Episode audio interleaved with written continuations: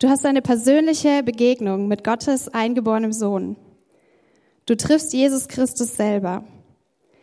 Und du wirst von ihm angesehen. Und mehr noch, Jesus will selbst von dir, dass, er, dass du was für ihn tust. Und du tust es, auch wenn du nicht ganz verstehst, was da gerade passiert. Nach dieser ersten Begegnung scheinen sich die Ereignisse zu überschlagen. Du siehst und hörst von deinem Freund Jesus, der Wunder wirken kann. Du bist davon überzeugt, dass nur er der Sohn Gottes sein kann. Sonst könnte er das alles nicht, was er macht und wüsste nichts über das, wovon er redet. Er und du, eine Mission. Jetzt traust du dich sogar zu den mächtigen, korrupten Politikern und sprichst mit ihnen. Doch die Wahrheit, die du aussprichst, möchten sie nicht hören. Du sagst, dass sie böse Dinge tun, sich schuldig gemacht haben. Du sprichst die Wahrheit Gottes aus und das gefällt ihnen nicht. Sie werfen dich ins Gefängnis. Der Grund der Anklage? Verleumdung. Und das, obwohl du doch die Wahrheit gesagt hast. Verrückte Welt. Du verstehst gar nichts mehr. Du weißt doch eigentlich, dass du in Gottes Auftrag, Gottes Auftrag unterwegs bist. Du weißt doch eigentlich, dass das, was du machst, richtig ist. Du weißt doch eigentlich, oder vielleicht weißt du doch nicht so genau. Die Bösartigkeit der Welt scheint sich in deinem Leben zu überschlagen. Krankheit, Leid, Ungerechtigkeit, all das schlägt dir ins Gesicht.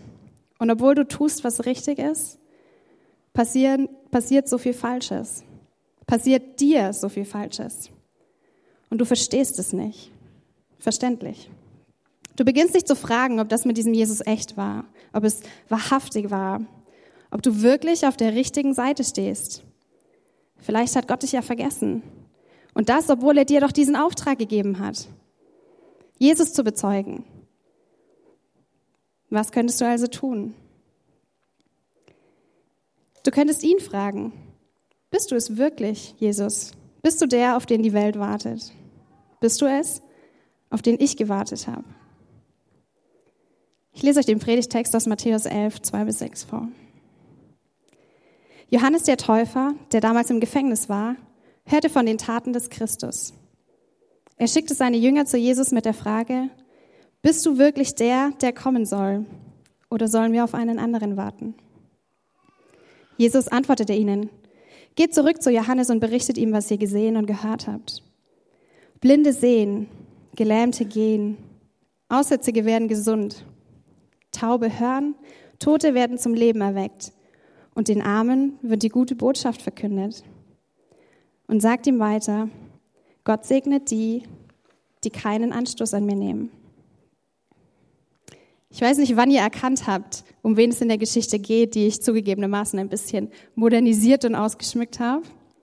Es geht um Johannes, der auch der Täufer genannt wird, passend zum Anlass heute.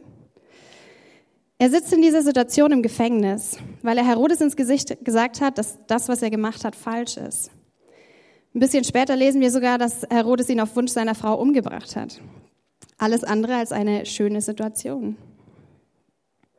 Vielleicht habt ihr euch auch schon mal über diesen kleinen Abschnitt gewundert und seid darüber gestolpert, warum ausgerechnet Johannes diese Frage an Jesus stellt.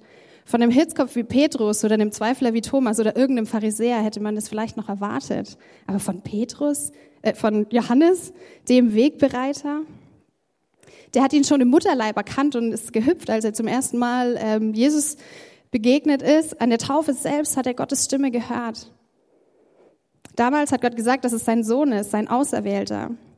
Er, der Dinge erlebt hat, die wir uns heute vielleicht gar nicht vorstellen können. Auf diesen, jemand, auf diesen jemand sollte Johannes hinweisen. Er hat Jesus Dinge sagen, hören und tun sehen, die nur er vollbringen konnte. Und dann das. Das echte Leben bricht über ihn herein.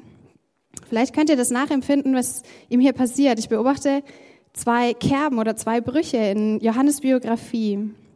Zuerst erkennt er Jesus. Er sieht in ihm den Erlöser, auf den alle warten. Er sieht ihn tolle Dinge tun und beginnt zu verstehen, wie groß und mächtig er ist.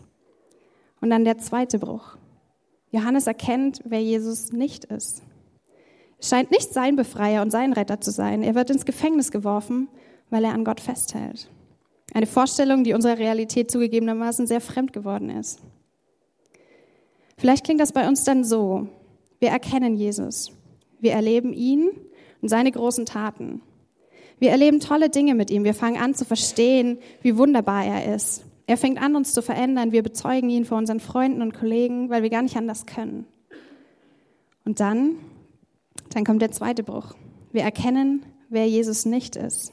Dann passiert das echte Leben. Uns oder unseren Freunden passieren Dinge, die wir nicht verstehen, die wir nicht damit zusammenbringen können, was wir über diesen Jesus wissen. Geschweige denn ähm, Nachrichten, die wir tagtäglich sehen oder hören. Wir fangen vielleicht an zu zweifeln dem, was er gesagt hat oder was wir erlebt haben. Wir verzweifeln an der Realität des Lebens und fragen uns, ob Jesus wirklich derjenige ist, in den wir alle Hoffnungen setzen können. Und dann das.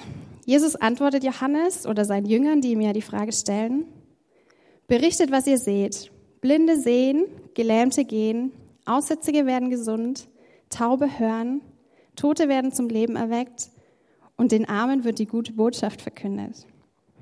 Zuerst war ich von dieser so ein bisschen frechen Antwort von Jesus ähm, erstaunt. Er hätte ja einfach Ja oder Nein sagen können, aber das macht er nicht. Das macht er selbst nicht, als er vor Gericht steht und gefragt wird.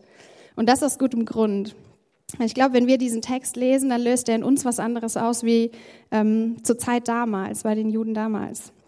Die Zeit war geprägt davon, dass sie auf diesen Messias gewartet haben, auf den Gesalbten, den Retter, den Christus den, der Recht schafft und Gottes Gerechtigkeit in die Welt bringt.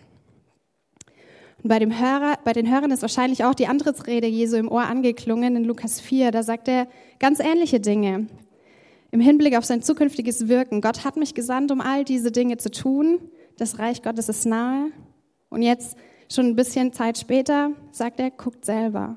Es hat angefangen. Und geklaut sind diese Verse aus dem Prophetenbuch Jesaja, wo viele, viele Jahre vorher der Prophet genau das über den Christus ausgesprochen hat. Er kann all das tun. Jeder fromme Jude zur Zeit Jesu muss das gewusst haben und entweder er hat sich geärgert oder er hat gesehen und gehört. Und sagt ihm weiter, Gott segne die, die keinen Anstoß an mir nehmen. Der Satz kann darauf bezogen werden, dass Jesus jede Kategorie ablehnt, in die er von seinen Zeitgenossen gesteckt wurde. Als König oder als Kämpfer, als der Revoluzer oder als Buddy Jesus. Als jemand, von dem alle eine genaue Vorstellung haben, wie er zu sein hat. Und ich glaube, auch Johannes hatte diese Vorstellung, denn nach der Taufgeschichte lesen wir davon, äh, dass er über Jesus gesagt hat, er wird die Spreu vom Weizen trennen und den Dreschplatz aufräumen. Und für mich klingt es so nach ordentlich Rabatz machen. Jesus als der Mächtige. Aber jeder zu der Zeit kannte damals nur die weltliche Macht, die normale Macht, und die stellt sich immer über andere. Und genau das entspricht dem Bild von Jesus so gar nicht. Jesus ist anders.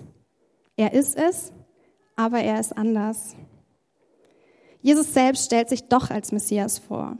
Er lässt sich nicht in die menschlichen Vorstellungen von dem Messias pressen. Im Gegenteil, er scheint alle Denkkategorien zu sprengen und ist sowohl König wie auch Kämpfer. Aber er ist auch weder König noch Kämpfer. Er ist der Auserwählte, der in keine von diesen Kategorien passt. Ich weiß nicht, ob ihr euch manchmal fragt, also ich habe mich selber dabei ertappt, wie ich Jesus immer wieder in Schubladen stecke, die ihm überhaupt nicht gerecht werden. Und er kommt nicht mit Macht und Rabatt, sondern als kleines Kind in dem Stall und das feiern wir bald an Weihnachten. Das ist was, womit wohl so gar niemand gerechnet hat. Und doch erfüllt er alles, was über ihn vorausgesagt wurde. Aber, aber auf eine ganz andere Art und Weise als gedacht. Wir haben nur unsere Denkschemata und unsere Kategorien, in denen wir denken. Aber Gott hat noch ganz viel mehr in petto. Und von dem macht er nur zu gern Gebrauch.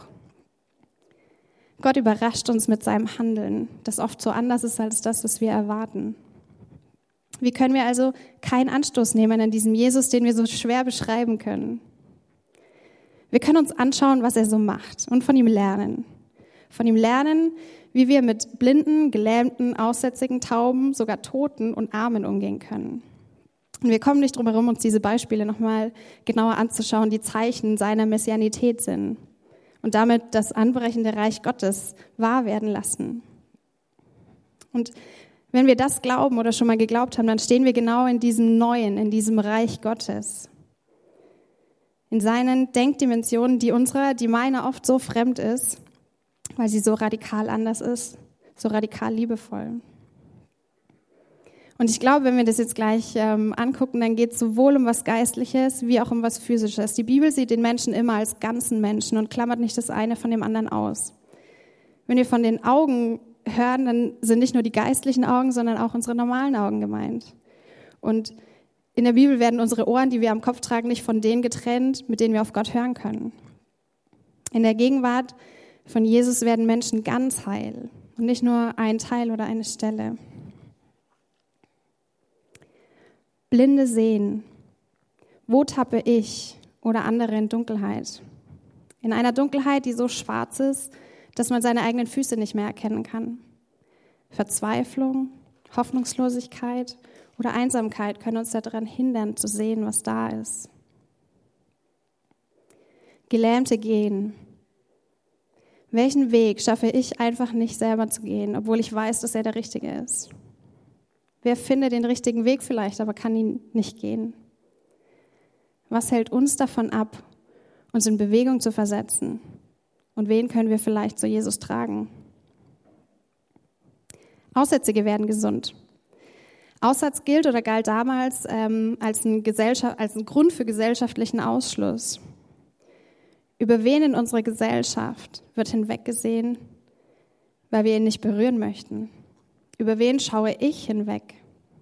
An wem haftet diese Krankheit, die es anderen scheinbar erlaubt, ihn auszugrenzen? Taube hören. Manchmal ist man so im Alltag verloren, dass man vergisst zuzuhören. Unsere hektische Zeit, gerade vor Weihnachten, macht es uns schier unmöglich zu hören und wahrzunehmen, wie es den Menschen um uns herum oder uns selber geht. Oder anders, was kann ich vielleicht gar nicht mehr hören, weil es Gott mir schon so oft gesagt hat? Oder was will ich vielleicht gar nicht mehr hören? Tote werden wieder lebendig. Zugegebenermaßen ist das der schwierigste Teil, wo man das auf den ganzen Menschen beziehen kann. Und trotzdem will ich mich von diesem Ausspruch Jesus hinterfragen lassen. Liegt mein ganzes Leben in seiner Hand? Welche Hoffnung habe ich über den Tod hinaus? Glaube ich vielleicht sogar, dass Jesus die Macht hat, Tote wieder zum Leben zu erwecken. Den Armen wird die frohe Botschaft verkündet. In der Weihnachtsgeschichte steht, das ist die frohe Botschaft. Hab keine Angst, Jesus ist geboren. Glaube ich die Botschaft für mich? Habe ich Angst? Was ist meine frohe Botschaft neben der eigentlichen geworden? Oder wer in meinem Umfeld sollte das vielleicht mal hören? Diese Antworten gehören ja noch zur Frage des Johannes. Und vielleicht spielt Jesus darauf an, dass Johannes sich ja ein eigenes Bild von dem Messias machen konnte. Die Gemeinde heute hat die Bibel, das Zeugnis der Schrift, der Apostel und denkt immer vom auferstandenen Christus her. Aber Johannes hatte all diese Deutungshilfen nicht. Er musste sich selbst ein Bild von dem machen, was das Alte Testament gesagt hat und es in seine Zeit anwenden sehr herausfordernd, wie wir gerade gesehen haben. Und wir wundern uns gern über seinen Unglauben. Aber ich glaube, es war gar nicht sein Unglaube, sondern die Konfrontation mit den alltäglichen Herausforderungen, die ihn zu Jesus getrieben haben. Und wenn ich was von Johannes lernen möchte, dann, dass ich mit meinen Fragen über Jesus zu Jesus selber gehe. Und Jesus belässt es nicht bei den Fragen, sondern fordert uns ganz konkret heute dazu auf, uns auf seine Seite zu stellen das, was Jesus damals auf sich bezogen hat, das gilt heute für uns. An uns als seinem Körper können Menschen sehen und hören, wie er ist und was er möchte. Dass sein neues Reich schon angefangen hat, unter uns zu existieren. Wenn Jesus sagt, seht selbst, dann sehen Menschen das an uns. Zurück zur Geschichte vom Anfang. Dieser Mensch, von dem wir gehört haben, war bereit, sich Jesus, dem Messias, unterzuordnen. Er ist hinter dem zurückgetreten, von dem er glaubte und wusste, dass er es gut und richtig machte, auch wenn das nicht seinen Erwartungen entsprach und er sich schwer tat, das mit seinen eigenen Gedanken in Einklang zu bringen. Letztlich hat es ihn selbst das Leben gekostet. Er wurde dafür hingerichtet, dass er die Wahrheit gesprochen hat. Ich würde jetzt gern sagen, dass das gar nicht so ist und dass am Ende alles gut wird, aber das kann ich nicht, weil ich glaube, dass unser Glaube was kostet und dass Nachfolge was kosten muss. Die eigenen Erwartungen vielleicht, der Stolz, Verlassen der eigenen Familie, Abschied von dem Arbeitsplatz, der untragbare Dinge von uns fordert. Oder das Verlassen des eigenen Landes. Du weißt bestimmt selber besser, was das sein könnte. Dem einen fällt dieses oder jenes schwer, deswegen können wir das nicht allgemein sagen. Für mich selbst stellt sich die Frage, bin ich bereit, meine Gedanken den Gedanken Jesu unterzuordnen? Ihm zuzugestehen, dass er viel bessere Pläne und Strategien machen kann, als ich das mir jeweils ausdenken könnte. Kann ich mich nicht nur mit dem Wegbereiter identifizieren, also mit Johannes, sondern mit Christus selbst, der uns als seine Gemeinde zu seinen Händen und Füßen macht. Es ist sein Handeln, in das er mich mit hineinnimmt. Es ist Gottes Mission, sein Reich auf dieser Welt Wirklichkeit werden zu lassen. Er tut es schon. Seht selbst. Menschen werden ganz, Blinde sehen, Gelähmte gehen, Aussätzige werden gesund, Taube hören, Tote leben und Arme hören das Evangelium. Damals wie heute. Menschen kehren um, finden zu Jesus, werden gesund, schaffen unmögliche Dinge, Wunder passieren. Auch wenn wir das heute manchmal anders nennen. Aber wir können es sehen. Und wir können Anteil daran haben. Gott wirkt das alles und nimmt mich mit hinein in sein Handeln. Mich als seine Tochter, euch als seine Kinder, wir als seine Familie. Er will uns dafür gebrauchen, dass das alles Realität werden kann. Und wir haben in dem Gottesdienst schon gefeiert, dass zwei junge Menschen sich genau dafür entschieden haben. Sie stellen sich zu diesem Jesus und bekennen ihn und sein Tun. Sie können uns heute zu einem Vorbild werden, uns auch auf die Seite von Jesus zu stellen und das zu tun, was er gesagt hat. Und die Fragen, die ich mir und euch heute stellen will, sind, bin ich bereit, Blinde sehend werden zu lassen, damit sie erkennen können, auch wenn sie was anderes sehen als ich? Und auch wenn ich ehrlich gesagt die Blindheit gar nicht so schlecht finde, weil ich ihnen dann ihre Blindheit ja vorwerfen kann. Bin ich bereit, Lahme gehen werden zu lassen, auch wenn sie andere Wege gehen als meine? Und ich ja eigentlich glaube, dass mein Weg der richtige ist. Wie steht es mit anderen Religionen, anderen Kulturen, einer anderen Zukunft für mein Kind, als ich sie mir gewünscht habe? Bin ich bereit, Aussätzige gesund werden zu lassen, auch wenn es dann enger wird in der Gesellschaft und ich mir das eigentlich sehr bequem gemacht habe mit meinem Lebensstil? Kann ich auf Luxuskonsumgüter verzichten oder den eigenen Lebensentwurf nicht als Norm generalisieren? Bin ich bereit, Taube hören werden zu lassen, damit sie selbst seine Stimme hören können, obwohl ich ihnen gerne sagen würde, was sie hören sollen. Ich kann zum Beispiel Freunde einladen, sich eine eigene Meinung von Jesus zu bilden, damit sie nicht mehr davon abhängig sind, was ich ihnen erzähle. Bin ich bereit, Tote auferstehen zu lassen, damit Leben in Fülle stattfindet? Und das, obwohl ich gar nicht erahnen kann, wie dieses lebendige Leben aussehen kann. Bin ich bereit, den Armen die frohe Botschaft zu verkünden, dass sie keine Angst haben müssen, weil Jesus gekommen ist, um sich auf ihre Seite zu stellen? Auch wenn ich es oft gar nicht schaffe, mich auf ihre Seite zu stellen? Wenn ich diese Fragen von Herzen bejahen kann oder auch wenn ich es nur will, dann ist, glaube ich, die Weihnachtszeit, die Erinnerung an die erste Ankunft von diesem Jesus von Nazareth eine gute Gelegenheit, all das einzuüben. Hindernisse aus dem Weg zu räumen und darüber hinaus einen Lebensstil einzuüben, der Gott das alles an mir wirken lässt und mich selber mit anpacken lässt. Da, wo Gott mir persönlich einen Auftrag dafür gegeben hat. Und euch genauso. Amen. Zum Abschluss äh, freue ich mich, dass die Kira, Diana und die Lea noch ähm, uns was vortragen. Und zwar waren wir letztes Wochenende auf Konfi-Freizeit. Und da ging es genau um diesen Jesus. Wir haben einmal das komplette Markus-Evangelium gelesen an diesem Wochenende und ein eigenes Bekenntnis formuliert. Wir haben heute schon zusammen das Glaubensbekenntnis gesprochen und die drei wollen uns gerne das Ergebnis von unserem ähm, Glaubensbekenntnis vortragen und ich freue mich sehr darauf, bin sehr gespannt.